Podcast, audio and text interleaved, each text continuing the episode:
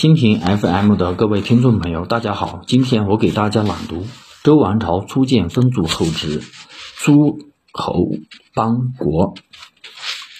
周王朝所分的每一个诸侯国的领地大小、位置远近、土地肥瘠，都是比较科学合理的。姜子牙是周王朝三朝元老，为周朝的开疆辟土立下无数汗马功劳，受封之很多次。开始，他被封在吕、今河南南阳，而成王执政的时候，又把新征服的博姑氏的土地和人民分给他。封他为齐侯，都城在营丘（今山东临淄北）。姜子牙还获得征伐大权，可以向外扩张自己的领土。齐国周围的诸多东夷小国都先后被齐国灭掉，于是姜子牙及其子嗣控制了山东北部的大片土地，成为周朝的东方大国。周武王的弟弟周公也是一位贤明之士，而且各方面能力非常强，辅佐武王灭商，功不可没。武王死后，他又摄政辅佐武王未成年的儿子成王，号令天下。周公的儿子伯钦被封的地方，也是一片广阔的土地。伯钦都于山东曲阜，是就是鲁国。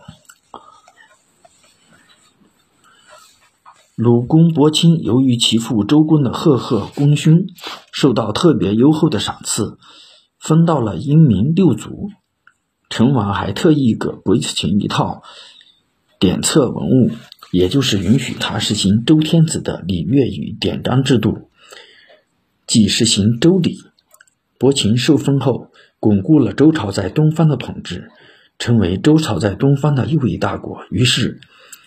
齐鲁两国成为周朝控制英明的重要势力，其作用不可小觑。武王和周公最小的弟弟康叔被封在黄河和淇水之间的广袤腹地，建立了魏都。康叔明于事理，以贤修德，把魏国治理得井井有条，不少殷贵族都非常支持他。周武王的另外一个儿子叫。谭叔虞被封在黄河汾水以东方圆百里的唐地。唐地原是夏人活动的中心地带，历经商朝，夏人仍保持旧有的风俗。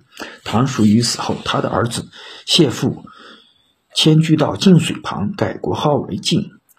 晋国周围有许多戎狄部落，先后都被晋国灭掉了。晋也慢慢发展成为一个大国。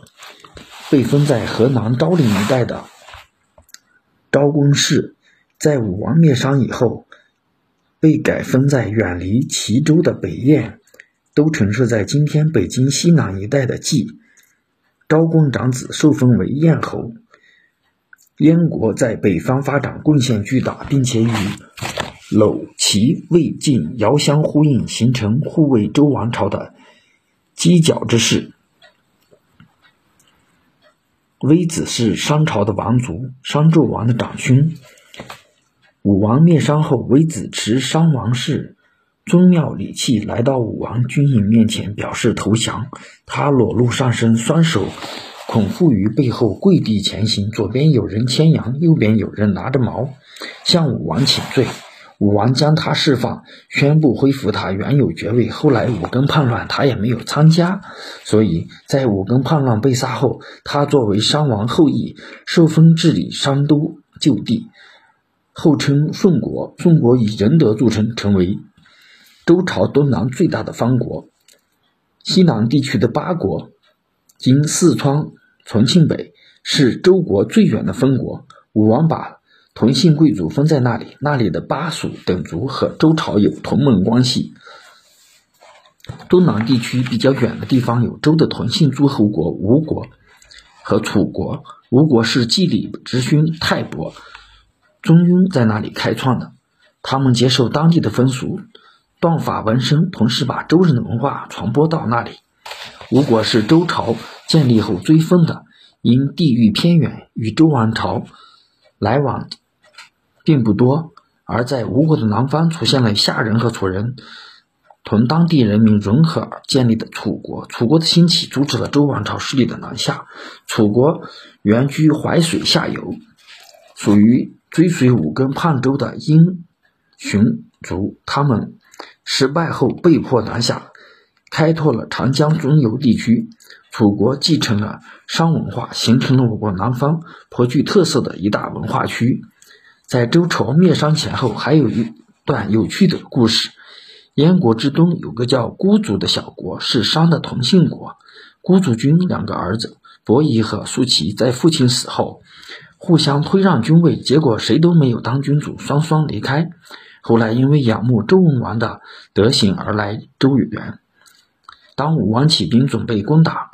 商朝时，二人狼马贵贱，坚决反对灭商。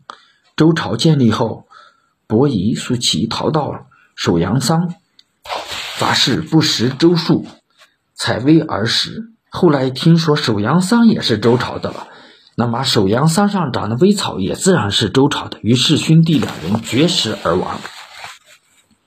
今天的朗读就到这里，谢谢大家聆听，再见。